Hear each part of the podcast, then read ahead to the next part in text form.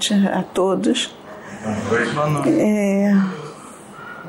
Primeiro eu vou trazer uma experiência que eu tive ontem, que foi muito impactante.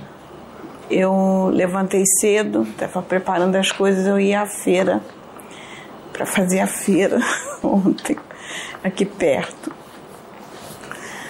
Aí eu falei assim, eu vou cedo para a feira para voltar cedo para terminar as coisas que eu tenho que fazer.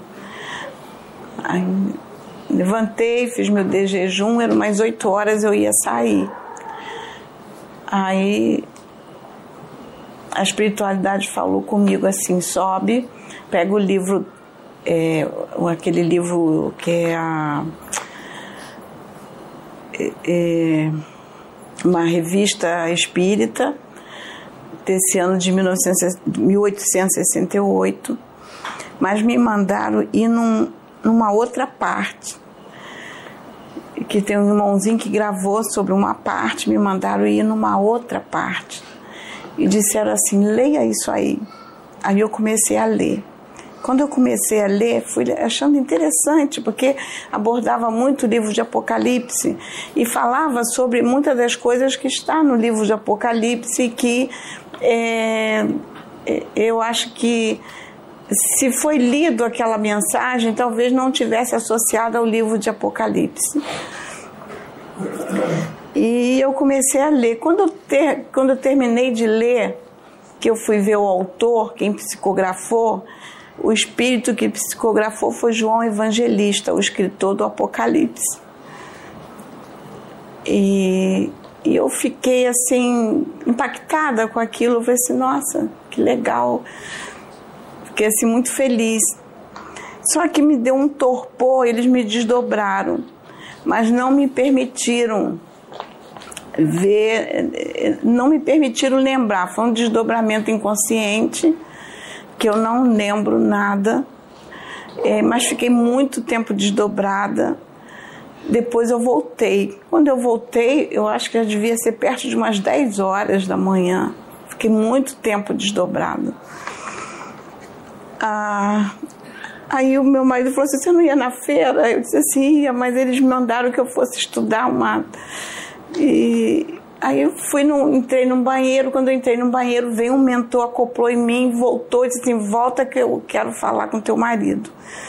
Eu voltei, aí ele pediu meu marido que me ajudasse ontem, que, que me deixasse quietinha ali no canto estudando, preparando o estudo, que procurasse me ajudar, facilitar para que eu me dedicasse a esse estudo. Aí meu marido disse que ia me ajudar, que ia fazer tudo para é, cooperar com o estudo que eu tinha que preparar ontem. Aí, aí eu fui e falei assim, agora eu vou na feira. Aí desci para pegar meu, meu carrinho de feira, desci, esqueci, apagou o carrinho de feira. E eu, quando eu cheguei no portão, cadê o carrinho? Voltei, dei a volta para poder pegar o carrinho de feira. Voltei de novo. Quando eu estou saindo, eu encontro com uma senhora que já não via há muito tempo. Aí os mentores falaram comigo: volta, pega uma cesta básica e entrega a ela que ela está necessitada. Aí eu voltei, eu tentei parar ela no caminho, falei, espera aqui, que eu vou lá pegar uma cesta básica. Aí voltei. Aí, de novo, botei a cesta, estava pesada, botei no carrinho, saí puxando, entreguei para a senhora. Ela, nossa, ela numa alegria, porque realmente ela estava precisando.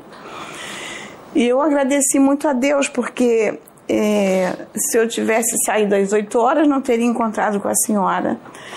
Se eu não tivesse feito, lido é, tudo e, e se eu não tivesse esquecido do carrinho, também não encontraria com ela. Então, a espiritualidade me conduziu ontem a manhã inteira. Eu voltei, preparei as coisas que eu tinha que preparar, sentei no computador e fui estudar.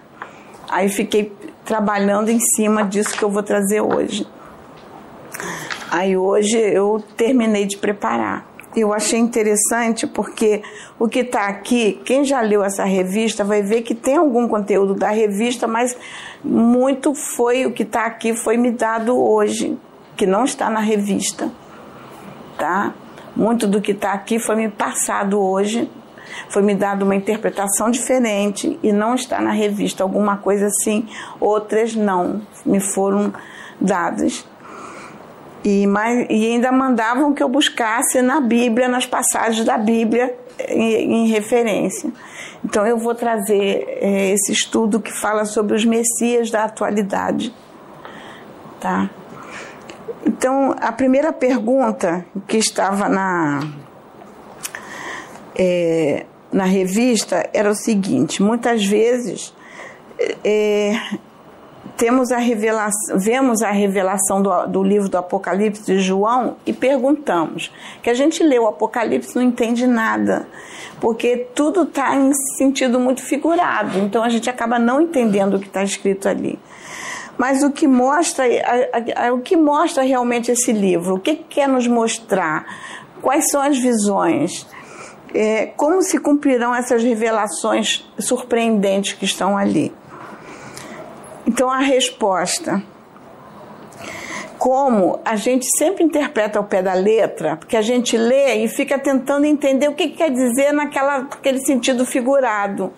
E a gente começa, deixa a mente viajar e começa a imaginar uma porção de coisas, né? Então, como interpretamos ao pé da letra o que foi mostrado em sentido figurado, isso foi mostrado daquela forma para o povo daquela época pois eles não alcançariam o que era mostrado que aconteceria a nível de futuro, pois dependia muito de muitos avanços científicos e tecnológicos inconcebíveis para aquela época o avanço que nós tivemos na ciência, na tecnologia, agora nesses últimos anos, nesses últimos séculos, principalmente século 20 e 21, foi imenso. Então, para aquela época, seria inconcebível. Mesmo o, o que foi visto naquela época, que ele viu na visão, que a gente só foi ter muitos séculos depois, então eles nem imaginariam o que seria, tá? É... Em Apocalipse 9 se, se descreve uma guerra que diz assim: os gafanhotos pareciam cavalos prontos para a batalha. Na cabeça tinham uma coisa parecida como uma coroa de ouro, e a cara deles era como o rosto de um ser humano. Os seus cabelos eram como cabelos de mulher, e os seus dentes eram como dentes de leão. As suas couraças eram parecidas com couraças de ferro, e o barulho das suas asas era como o barulho de carros puxados por muitos cavalos quando correm para a batalha. Os gafanhotos tinham rabos e ferrões como os de escorpiões, e era como os rabos, e era com os rabos que tinham o poder de ferir as pessoas que, que ele viu aqui naquela época? Uma guerra, gente. E a gente passou por muitas guerras, mas essa guerra aqui provavelmente pode ter sido a primeira ou segunda guerra mundial. Acredito que a segunda, que foi muito impactante, que foi uma destruição muito grande de vidas e tudo porque esse gafanhotos eram aviões que na época ele não sabia nem descrever, então descreveu como gafanhoto, barulho como de muitos cavalos e descreveu tudo dessa forma. Então ele viu uma guerra e a gente teve é, essas guerras. Só que para aquela época era difícil descrever isso, tá? Então ele trouxe uma profecia a nível de futuro. Ou seja, já naquela época é, vamos colocar, é, seria o, o, século I, século I, é, João já, já vendo um, o que seria um futuro há quase, há mais ou menos dois mil anos depois. Há quase dois mil anos depois. Ele estava vendo um futuro muito mais à frente. Tá? Então, agora, o momento que nós estamos, agora que é chegado o tempo de ser mostrado uma parte das profecias que se cumprem na atualidade, como essa que eu acabei de citar, tá? É, pois há muito mais a ser esclarecidas. Novas profecias estão sendo anunciadas nos tempos atuais que serão para o futuro. Agora, esse futuro pode ser daqui um mês, dois meses, um ano, dez anos, cem anos, mil anos. É o futuro de Deus. E é um futuro que talvez nós não estejamos preparados para ter o conhecimento que precisa ter quando ocorrer essas situações lá na frente. Então, por isso que hoje, quando se traz muitas mensagens, a gente diz isso é impossível, isso não existe, isso é misticismo, porque nós não alcançamos, assim como os irmãos daquela época também não alcançaram os gafanhotos preparados para a guerra. Tá? A humanidade hoje não aceita tais profecias por não compreender e também interpretarem ao pé da letra inclusive os que detêm muitos conhecimentos. Pois os conhecimentos plenos do universo estão além da compreensão humana e de muitos espíritos desencarnados evoluídos. E eles mesmos têm dito isso para nós aqui. Tem espíritos que dizem que eles não sabem muito do universo, porque tem conhecimentos no universo que eles nem têm conhecimento. Tem coisas no universo que eles não sabem. Eu li um livro é, do, foi, acho que foi do Ranieri, que ele ali ele coloca que até a discussão de almas gêmeas dentro do, do, do, plano espiritual superior é uma coisa muito discutida, porque até entre os mais evoluídos se discute muito, porque ainda eles estão buscando mais conhecimentos, porque tem muita coisa que ainda eles não sabem, que não foi mostrado a eles.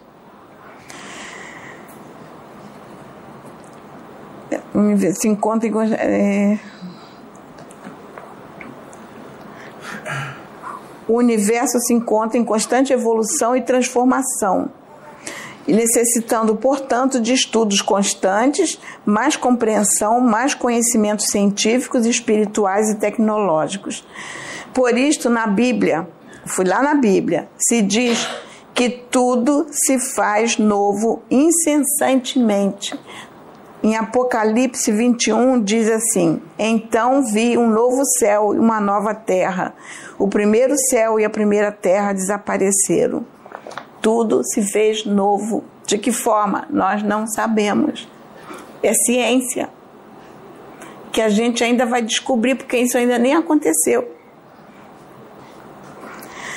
Em Eclesiastes 8,16 diz: Todas as vezes isso é o sábio falando, ou seja, se atribui esse, esse, esse livro a Salomão, filho de Davi, porque esse livro ele diz que ele foi rei, então se atribui, mas não se tem certeza absoluta, tá? Só se sabe que foi um sábio quem escreveu. Todas as vezes que tentei me tornar sábio e entender o que acontece neste mundo, compreendi que a gente pode ficar acordado dia e noite e, mesmo assim, nunca será capaz de entender o que Deus faz. Por mais que a gente se esforce, nunca entende. Os sábios podem dizer que conseguem compreender, mas na verdade eles também não compreendem porque o universo está em constante transformação. A ciência está em transformação. Hoje foi interessante que eu estava conversando com meu marido, que ele fez uma colocação e eu disse assim para ele: Isso aí já está ultrapassado, já não tem mais esses conceitos. Ele, ah, quer dizer, falei: Não, não tem mais, que hoje a gente tem a nanotecnologia e vai mais à frente. Então o que se descobriu, isso aí já está arcaico. E, e é assim, cada dia está evoluindo mais. Então, se Deus permite que os conhecimentos sejam entregues mais cedo para alguns médios, que se Deus permitiu, por exemplo, permitiu que João Evangelista tivesse uma visão de uma guerra que só aconteceria quase dois mil anos à, à frente ele deixou que ele trouxesse uma mensagem, muitas mensagens do que está acontecendo hoje, que ele trouxe para a época que nós estamos vivendo, para a época da, da, da, dessa transição planetária.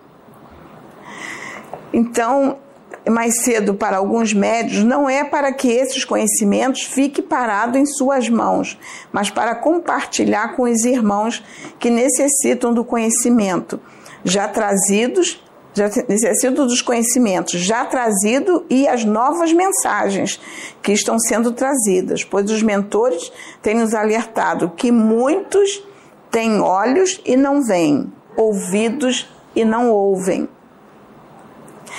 Assim, os ajudamos e a nós também a compreenderem e pouco a pouco, com as repetições das mensagens, aprenderão e principalmente a interpretar as profecias do livro de Apocalipse reveladas a João e também as novas mensagens trazidas atuais. Aí se fez uma outra pergunta, que eu estou tirando as perguntas do, da revista. Jesus virá sobre as nuvens para julgar os vivos e os mortos? Deus enviará Jesus sim. Como ele envia todos os dias. Jesus nunca saiu daqui. Jesus sempre esteve aqui. E Jesus está aqui para cumprir todas as misericórdias e a justiça soberana de Deus. Ele continua e ele vai fazer cumprir a lei de Deus. Ele está aqui, ele nunca saiu. Então ele vai fazer cumprir, sim. E ele está à frente dessa transição planetária. Aí uma outra pergunta que está na revista. Jesus vem perpetuamente receber as almas dos que entram na erraticidade? Aí eu fui lá na Bíblia, no livro de Mateus. Jesus dizendo, foi Jesus. Jesus terminou dizendo: quando o filho do homem, quer dizer, se referindo a ele como filho do homem, quando o filho do homem vier como rei, com todos os anjos, ele se sentará no seu trono real. Todos os povos da terra se reunirão reunirão diante dele, e ele separará as pessoas uma das outras, assim como o pastor separa as ovelhas das cabras. Ele porá os bons à sua direita e os outros à esquerda.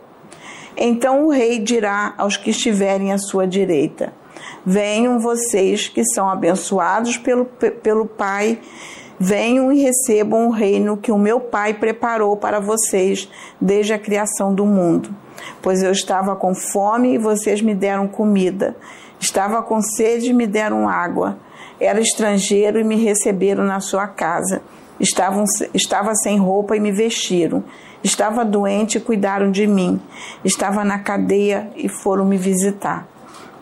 Depois ele dirá aos que estiverem à sua esquerda: Afastem-se de mim, vocês que estão debaixo da maldição de Deus. Vão para o fogo eterno, preparado para o diabo e seus anjos. Pois eu estava com fome e vocês não me deram comida. Estava com sede e não me deram água. Era estrangeiro e não me receberam na sua casa. Estava sem roupa e não me vestiram. Estava doente e na cadeia e vocês não cuidaram de mim. Portanto, estes irão para o castigo eterno, mas os bons irá para a vida eterna. Vocês entenderam que de uma forma que o povo daquela época entendesse, Deus falou sobre reforma íntima, Jesus falou sobre reforma íntima, falou sobre as escolhas, o que nós escolhemos, para onde nós vamos. Hoje se fala de uma forma diferente, porque nós temos uma amplitude maior de entendimento, de conhecimento. É, hoje nós avançamos na tecnologia, avançamos na, na ciência, avançamos na, no, no conhecimento, avançamos na moral. Então, hoje, nossa compreensão de tudo é mais ampla. Então, a gente não precisa interpretar essa parte dessa forma como está escrito aqui porque essa forma foi bem é, feita para que o povo entendesse naquela época. Para a nossa época hoje, aqui está falando de reforma íntima e nós estamos fazendo escolhas. Quem fica e quem sai do planeta. Quem vai ficar num planeta regenerado e vai para um planeta é, é, mais primitivo ou quem até quem consiga ir para um planeta até um pouquinho melhor que a Terra. Tudo vão ser as escolhas de cada um. E é isso que ele quis colocar aqui nessa colocação. Então, quando a gente lê, a gente só fala, só vê a caridade aqui. Não, Jesus está falando que tem que fazer muita caridade. É tudo é só caridade. Não, ele está falando na reforma íntima. Porque quando você se reformula e você aprende a olhar o teu irmão com amor, você já faz caridade. Porque o amor que você emana para o teu irmão já é uma caridade. A compreensão que você tem para o teu irmão é uma caridade. É a, a tolerância com o teu irmão é uma caridade. Tudo isso faz parte da caridade. Caridade não se constitui apenas em dar alimento, roupa, oração, visita no hospital.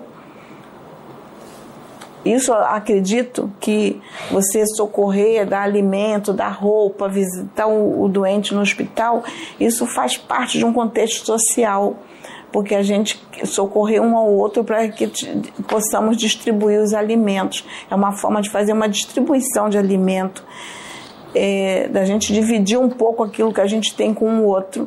Porque na realidade a caridade está além disso. A caridade está dentro de nós. Quando a gente emana é, é, a compreensão, é, emana todos os sentimentos positivos. Isso faz parte da caridade.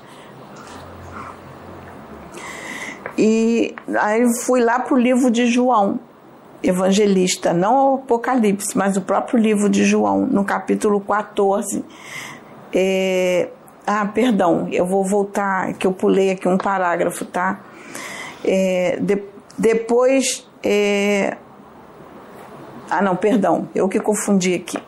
É, é João 14. Jesus disse: Não fiquem aflitos Creio em Deus e creio também em mim.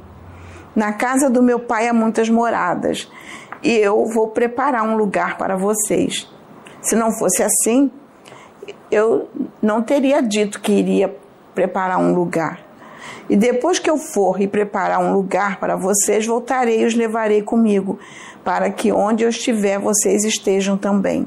E vocês conhecem o caminho para o lugar aonde eu vou. Isso aqui eu achei muito importante quando ele diz: vocês conhecem o caminho, nós conhecemos o caminho. Só basta escolher. Nós sabemos qual é o caminho que leva a Jesus. Só temos que escolher. Então ele aqui diz que ele vem, é, que ele vai estar presente nessa transição que nós estamos vivendo e que estava sendo preparadas moradas. Então, todos que, mesmo os que vão sair do planeta, que vão ser levados para outros orbes, eles têm já as moradas que já estão sendo preparadas para cada um deles. Já sabe qual é o planeta para que cada um vai. E aqueles que vão caminhar com Jesus, que estão, vão seguir o caminho, que, que conhece, que sabe que vai dar, que vai seguir com Jesus, também tem o caminho, tem as moradas preparadas. Aí tem uma outra pergunta que está na própria revista que diz assim: como a primeira comunicação a respeito do Messias recomendasse guardar segredo até nova ordem, embora a mesma comunicação fosse ensinada em diferentes regiões, perguntaram-nos se os espíritos acreditavam ser urgente a publicação. Ou seja, eles questionaram que na revista fala dos messias que seriam levantados a partir do século XX. Seriam, viria muitos messias e veria um messias, fala de um messias, que, de uma liderança de um messias. E viriam vários messias com, nesse tempo. É, então ele, ele, eles perguntam se se havia necessidade, sim, de avisar que haveria um Messias, e ele disse sim, há. Aí ele, em Apocalipse 10, diz assim: Então vi outro anjo forte que estava descendo do céu. A sua roupa era uma nuvem e ele vinha num arco-íris, vinha e ele tinha um arco-íris na cabeça. O seu rosto era como o sol e as pernas eram como colunas de fogo. O anjo tinha um livrinho aberto na mão. Ele pôs o pé direito sobre o mar e o esquerdo sobre a terra e gritou com voz muito forte, que parecia o rugido de leões. Depois que gritou, os sete trovões responderam com um estrondo. No momento em que eles falaram, eu ia escrever, mas ouvi uma voz do céu que disse: Guarde em segredo o que os sete trovões disseram não escreva nada. Depois o anjo que vi em pé sobre o mar e sobre a terra levantou a mão direita para o céu e fez um juramento em nome de Deus, que vive para todo o sempre, que criou o céu, a terra, o mar e tudo que e tudo que existe neles. O juramento foi este: não vai demorar mais. Quando o sétimo anjo tocar a trombeta, Deus cumprirá o seu plano secreto como anunciou os seus servos, os profetas. Na antiguidade, Deus anunciou o plano secreto. E nós vimos, é interessante que quando é, é, João descreve aqui essa visão dele, que ele diz que viu o anjo, é interessante o seguinte, que uma vez eu tive um desdobramento que eu vi um ser muito evoluído. Foi quando é, teve aquele, vocês devem lembrar de um massacre que houve na Nova Zelândia e morreram mais 50 pessoas por aí. E eu fiz um desdobramento e eu vi essas pessoas perdidas, sem saber para onde ir. E eu olhava para eles, eles estavam desorientados. E eu olhava assim para o lado, eu via na nuvem uma silhueta eu via aquela transparência de um ser, é, como se fosse um homem, mas era, era, via o céu através dele, vinha as nuvens, eu não definia a imagem de um ser, eu vinha a transparência. Ele era muito transparente, mas eu sabia que tinha alguém ali. E eu falava com ele assim: eles estão perdidos, por que, que você não, não leva eles? Ele disse assim: eles não conseguem me ver. Você está me vendo porque você se liga com a espiritualidade. Você consegue me ver, mas eles não conseguem. Mas eles estão te vendo. Guia eles você. E eu comecei a me comunicar com eles e pedir que eles viessem para cá, para a plataforma para serem encaminhados. E depois eu dormi, não lembro mais que eu tirei, tirou a minha consciência, não lembro mais do que ocorreu, mas provavelmente vieram todos para cá e foram é, amparados. Então, quando ele descreve isso aqui, ele viu a silhueta de uma pessoa, só que ele diz que era como a nuvem, porque não definia a imagem. E ele viu o arco-íris, ele viu o, a, a irradiação da, da, da, da aula e viu a, a, a a, a, viu que era um ser muito evoluído, porque ele viu muito fogo, muita luz, e ele descreveu como um fogo, porque era um ser, um espírito bem evoluído. E esse espírito falou para ele: não escreva isso, é um plano secreto de Deus que não podia ser escrito nem na Bíblia. Mas Deus permitiu para que não haja, não houvesse confusão, Deus permitiu que fosse escrito num, numa revista espírita de 1868 e, essa, e foi psicografada por alguns espíritos. E essa parte que eu estou trazendo quem psicografou foi João Evangelista. Tá? Então Deus já começou a avisar ali sobre o plano secreto. E que ninguém quem leu a revista nunca percebeu que havia algo que estava sendo anunciado É, e aí perguntaram se o Messias teria apenas um papel secundário. Ele vem apenas com papel secundário porque o papel principal Jesus já havia feito. Jesus era o Messias que veio fazer um papel e o Messias teria um papel secundário. Aí a resposta foi colocado que neste momento de transição, a missão messiânica deste Messias, em vez de ser só individual, ou seja, é, localizada apenas para um, uma cidade, ela também será coletiva, será para todo o planeta ao mesmo tempo, pois foi planejada para mensagens novas e ensinamentos vindo dos espíritos desencarnados, juntamente com o trabalho inteligente do homem. Quer dizer, seria uma ligação, seria um trabalho conjunto dos espíritos com o homem, com o Messias que veria na atualidade. Logo, não devia ser localizada apenas a uma região, mas para todo o planeta. Esse, esse, esse planejamento, vamos dizer, esse, esse plano secreto, foi planejado e a direção é dos grandes espíritos que receberam a missão que, veio, que foi dada por Deus, de presidir a regeneração da humanidade. Se não, se não podem cooperar se não puderam, se eles não podem, porque a atualidade eles não podem cooperar encarnados na obra, nem por isso deixam de participar e dirigir os trabalhos como espíritos desencarnados. Por isso que muitos espíritos vêm aqui no Pedro direto falar, falar, falar, falar, porque eles participaram de toda essa programação do plano secreto de Deus e eles estão aqui tudo já foi arquitetado há muito tempo e está lá na revista de 1868, na revista Espírita. Tá? É, espíritos desencarnados, como disso temos as provas. Aqui nós temos essa prova, eles participando direto. O papel do Messias, portanto, é importante, pois foi programado antes de sua encarnação. A ação dos espíritos desencarnados é mais eficaz porque podem estendê-la a toda parte, ao passo que, como encarnados, é necessariamente circunscrita. Ou seja, os espíritos eles podem se comunicar com muitos médios pelo planeta. Eles não precisam necessariamente trabalhar só conosco aqui. Eles estão usando muitos médios no planeta todo, trazendo as mensagens no momento que nós estamos vivendo. Tanto que é, eles se comunicam aqui, se comunicam lá, e são vários médios sendo usados ao mesmo tempo. É...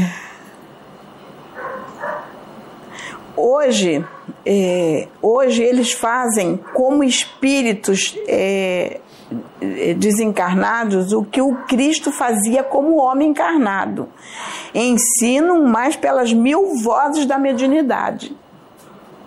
Ou seja, ensinam através de muitos médios. Não só aqui, mas usam muitos outros por aí afora.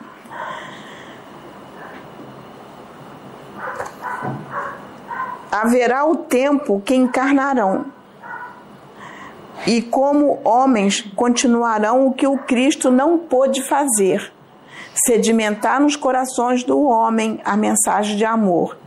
O planeta regenerado fraternalmente não pode se não pode ser obra de um dia, e a vida de um homem não bastaria para isto. Só um homem não basta. Então, vai, vai necessitar de muitos, muitos e muitos e muitos e muitos, e cada um vai vir fazendo a sua parte. Hoje, no momento, nós temos esse grupo aqui e muitos outros, não é só a gente, muitos outros pelo planeta, cada um fazendo a sua parte.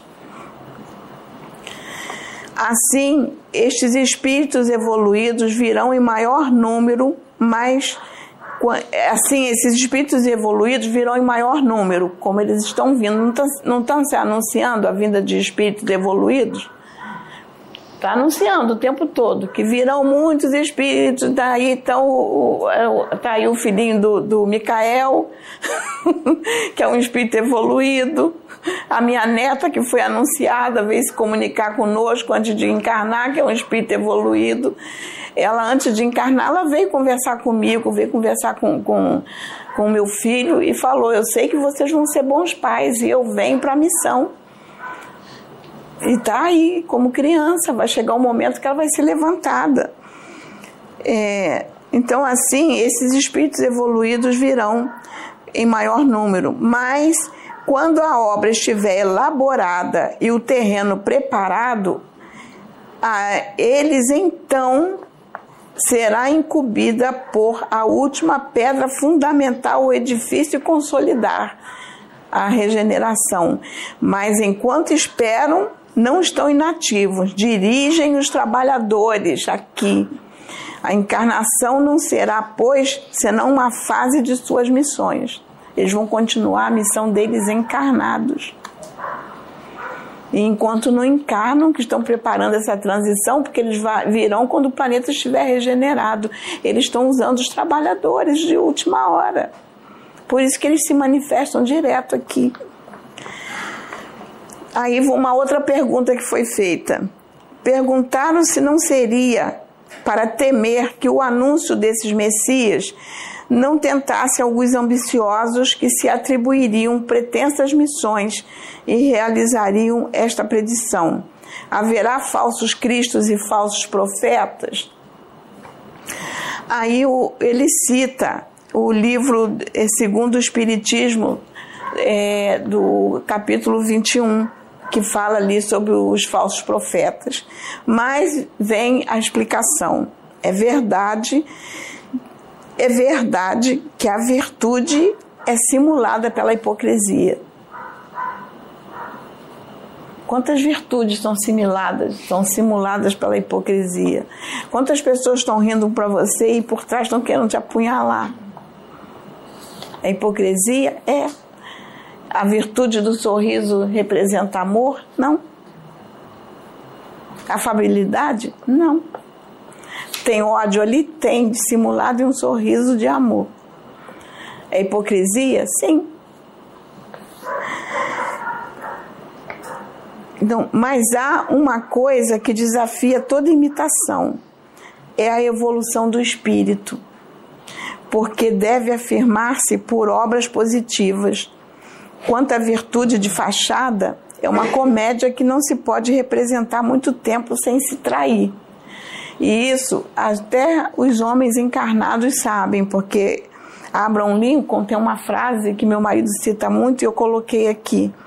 Pode-se enganar a todos por algum tempo, pode-se enganar alguns por todo o tempo, mas não se pode enganar a todos todo o tempo. Uma hora a ficha cai.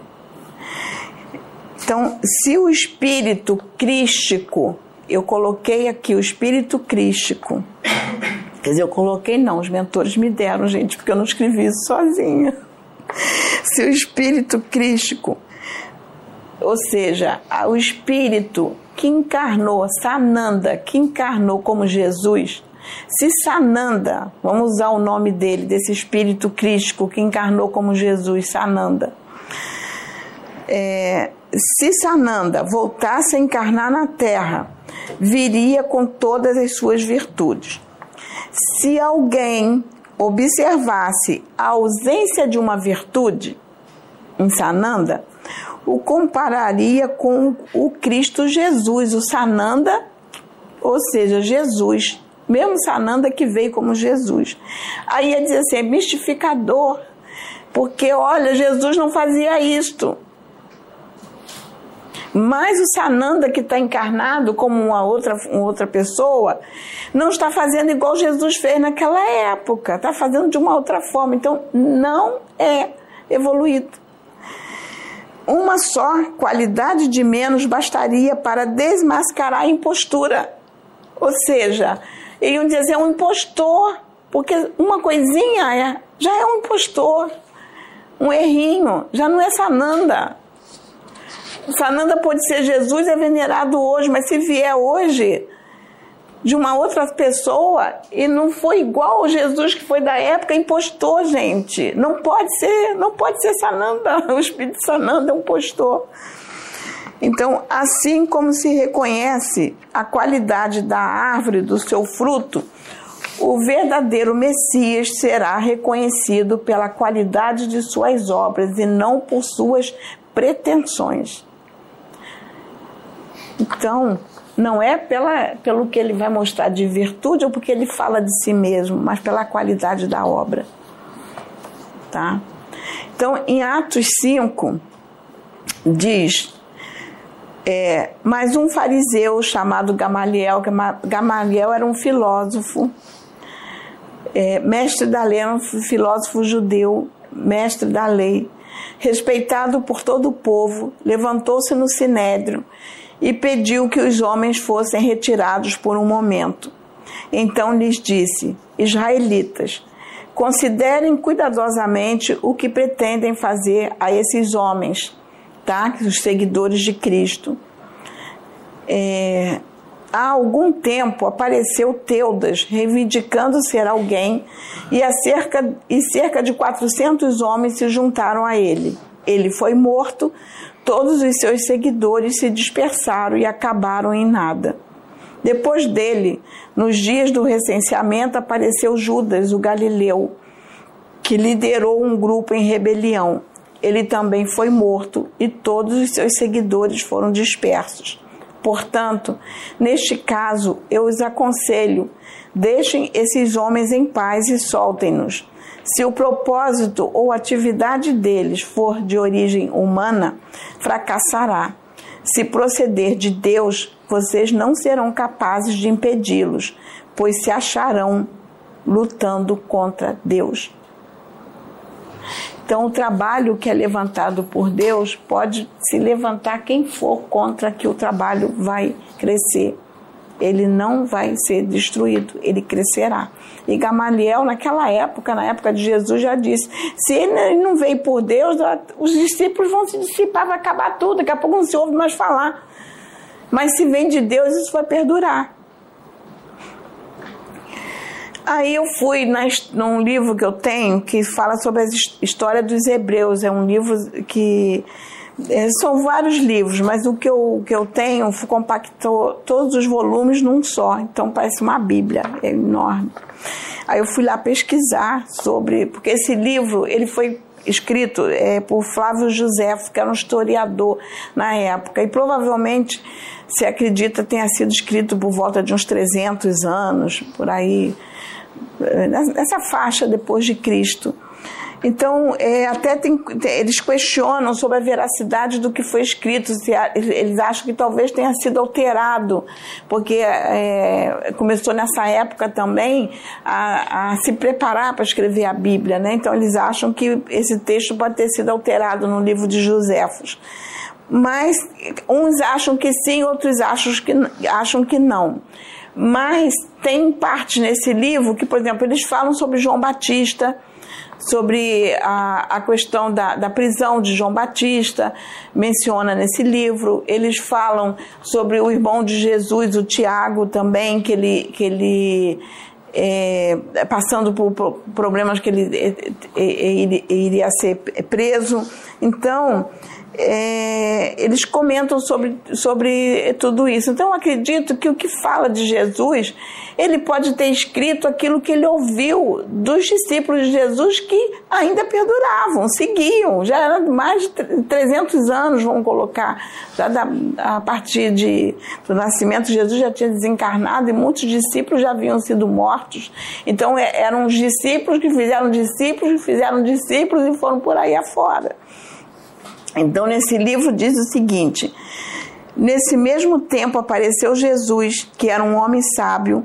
Se todavia devemos considerá-lo simplesmente como um homem, tanto suas obras eram admiráveis. Ele ensinava os que tinham prazer em ser instruídos na verdade, e foi seguido não somente por muitos judeus, mas mesmo por muitos gentios. Era o Cristo, os mais ilustres da nossa nação acusaram-no perante Pilatos e ele é, fê-lo crucificar. Os que o haviam amado durante a vida não o abandonaram depois da morte.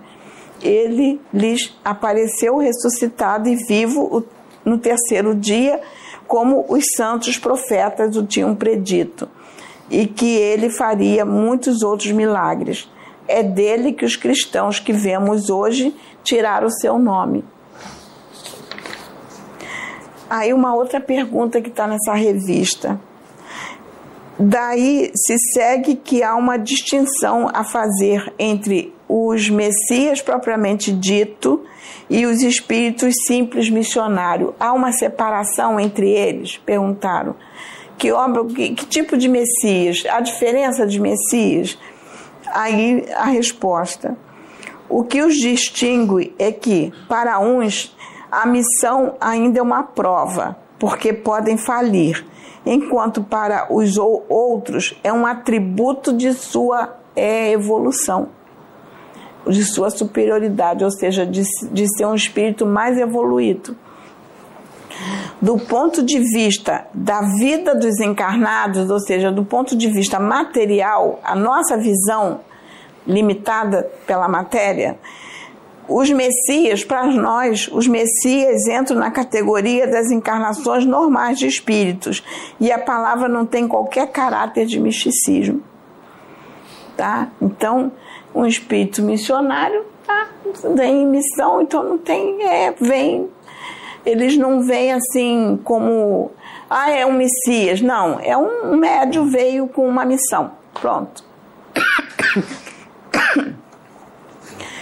Todas as grandes épocas de renovação enviam messias encarregados de dar impulso ao movimento regenerador e o, e o dirigir.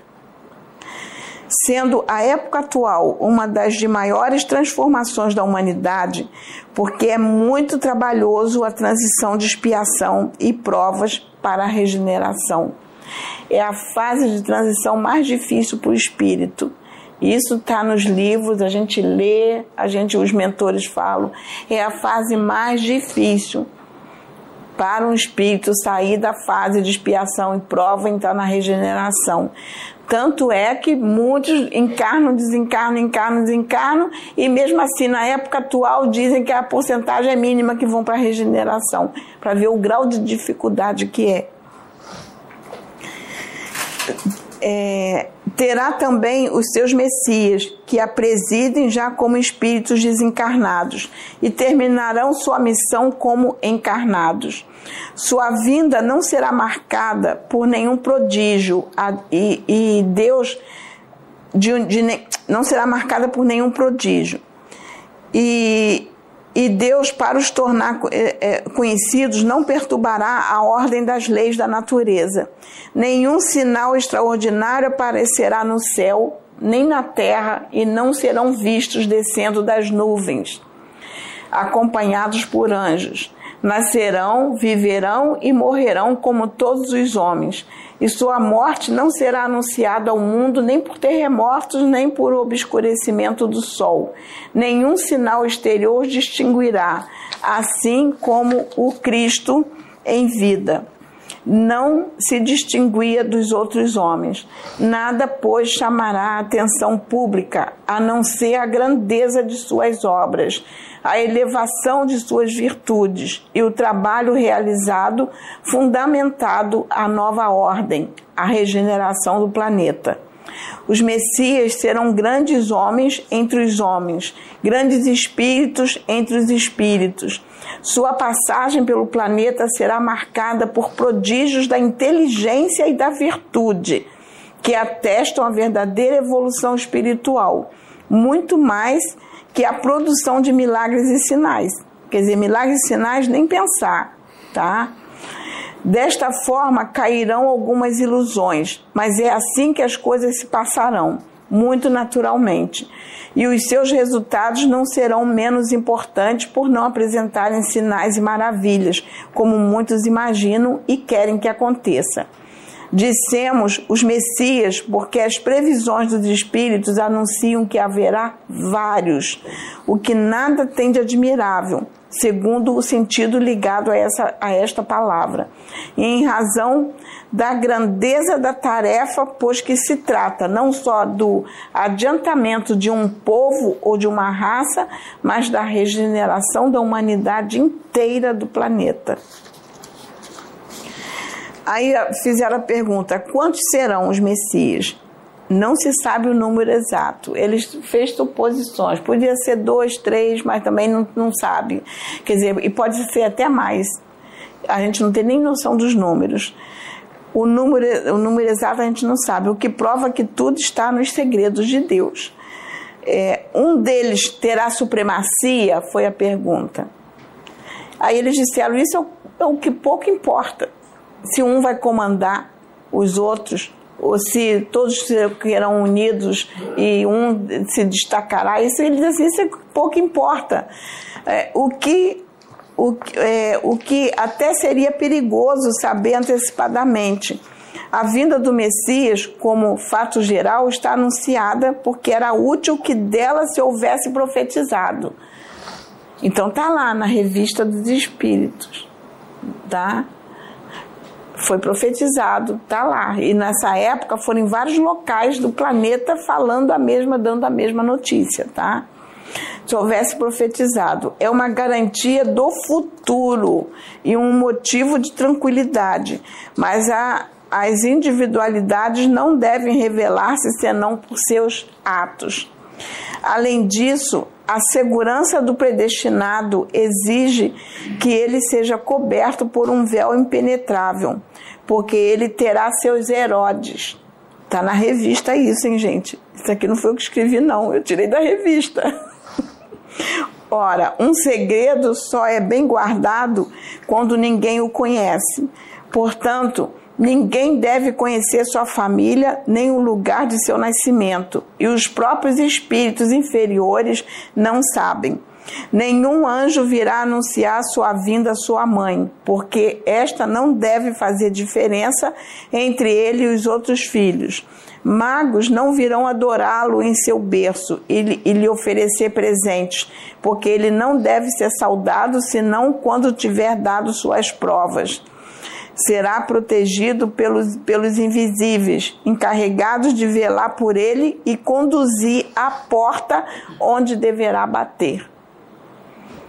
Quer dizer, cada Messias será conduzido à porta onde irá bater e trabalhar. No caso, Pedro veio trazido para cá. Uma vez que não é permitido aos espíritos revelar o que deve ficar secreto Toda comunicação acerca dos Messias deve ser deve ser tida por suspeita ou como uma provação para quem a recebe. Pouco importa, pois, o número dos Messias. Só Deus sabe o que é necessário, mas o que é indubitável é que, ao lado dos Messias propriamente ditos, espíritos superiores em número ilimitado encarnar-se-ão ou já estão encarnados com missões especiais para os ajudarem. Surgirão em todas as classes, em todas as posições sociais, em todas as seitas, em todos os povos. Havê-los-á nas ciências, nas artes, na literatura, na política, nos chefes de Estado, enfim, por toda parte onde sua influência possa ser útil à difusão das ideias novas e às reformas que serão a sua consequência. A autoridade da sua, de sua palavra será maior ainda, porque fundada na estima e na consideração de que serão cercados. É, os Messias, eles não são revelados antes do tempo. Por exemplo, nós sabemos que Emmanuel encarnou, Emmanuel de Chico Xavier. Provavelmente é um Messias para o tempo atual. Deve vir com uma missão bonita. Alguém sabe quem é? Alguém já descobriu onde é que ele está encarnado? Dizem que é São Paulo. Mas quem é? Ninguém sabe. Só se sabe que hoje ele deve ter uns 18 anos, 19. Quantos Messias estão encarnados aí que vão ser despertados? 22? Quantos Messias estão encarnados aí que vão ser despertados no tempo certo? Na, na época que nós estamos? Vários. Vários. Daqui a pouco a gente vai começar a tomar conhecimento de outros Messias.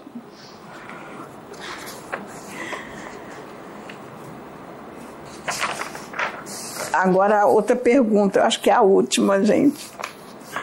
É, mais interrogarão, mais interrogarão nessa multidão de missionários de todas as categorias como distinguir os Messias?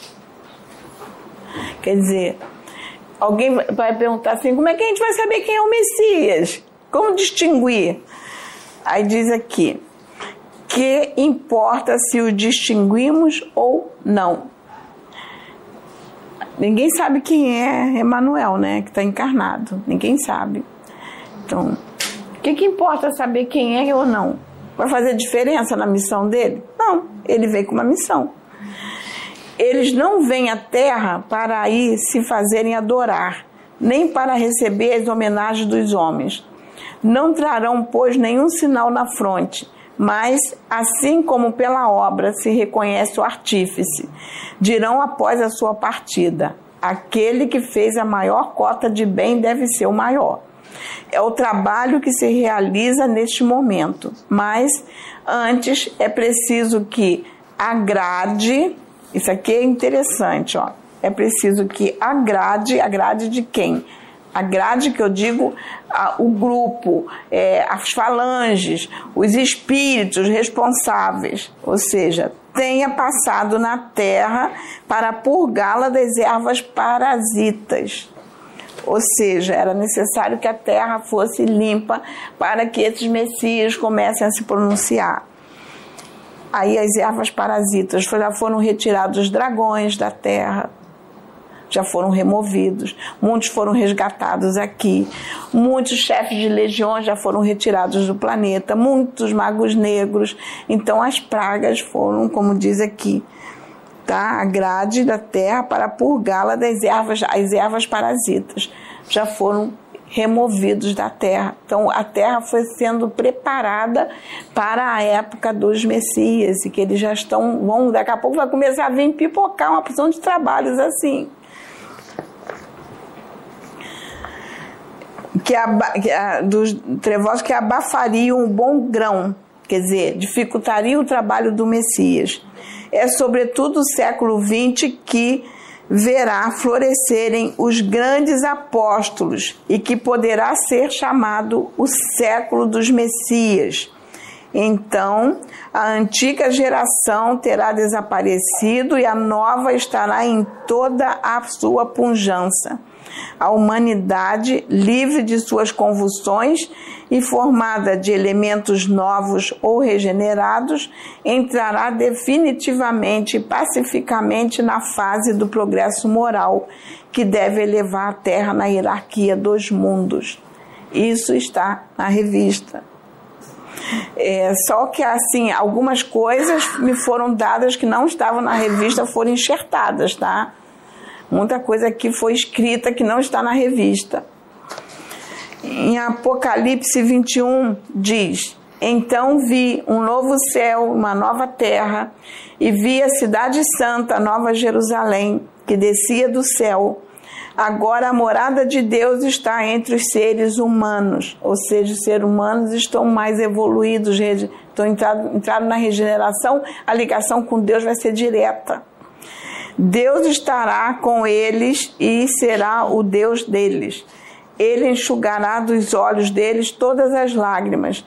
Não haverá mais morte, nem tristeza, nem choro, nem dor. As coisas velhas já passaram. Tudo está feito. Eu sou o Alfa e o Ômega, o princípio e o fim. A quem tem sede darei água para beber de graça, da fonte da, da vida. Aqueles que conseguirem a vitória receberão de mim este presente. A cidade santa brilhando como a glória de Deus. Não vi nenhum templo na cidade, pois o seu templo é o Senhor Deus, o Todo-Poderoso e o Cordeiro. Os povos do mundo andarão na luz dela. As nações vão trazer os seus tesouros e as suas riquezas para a cidade. Porém, nela não entrará nada que seja impuro, nem ninguém que faça coisas vergonhosas ou que conte mentiras. Entrarão na cidade somente as pessoas que têm o seu nome escrito no livro da vida, o qual pertence ao Cordeiro. Ou seja, será um planeta regenerado e estará nele as pessoas que conseguirem evoluir, os espíritos que conseguirem evoluir. Então é a Revista Espíritas 1868. E muito do que eu tirei, que eu peguei dessa revista e trabalhei, e muito do que está aqui, na hora os mentores foi me dando, foi uma, vamos colocar assim, foi uma psicografia, acredito que tenha sido João Evangelista ali do meu lado, trabalhando comigo, que eu ia escrevendo, que foi intuitiva tá? Não teve nada mecânico, tudo foi intuitivo, veio na mente, eu fui escrevendo. Então acredito que foi o meu irmão que me ajudou, que a gente sabe que João, João Evangelista foi Chico Xavier e ele está sempre comigo. Ele não me ele ele não eu sempre sinto ele, ele não sai do meu lado. E eu sei que é difícil falar isso porque o pessoal vai dizer que você não, mas não, ele tá e, e eu sei que ele esteve do meu lado, me ajudou a escrever. Estou até emocionada porque eu sinto a presença dele, ele está aqui comigo, é ele que está me ajudando a trazer. E eu sinto muito a presença dele. E, e é essa mensagem que era para trazer. Eu agradeço ao meu irmão que me ajudou. Sei que ele está sempre me ajudando, nunca me desampara. E que essa mensagem possa falar aos corações. Amém. Amém.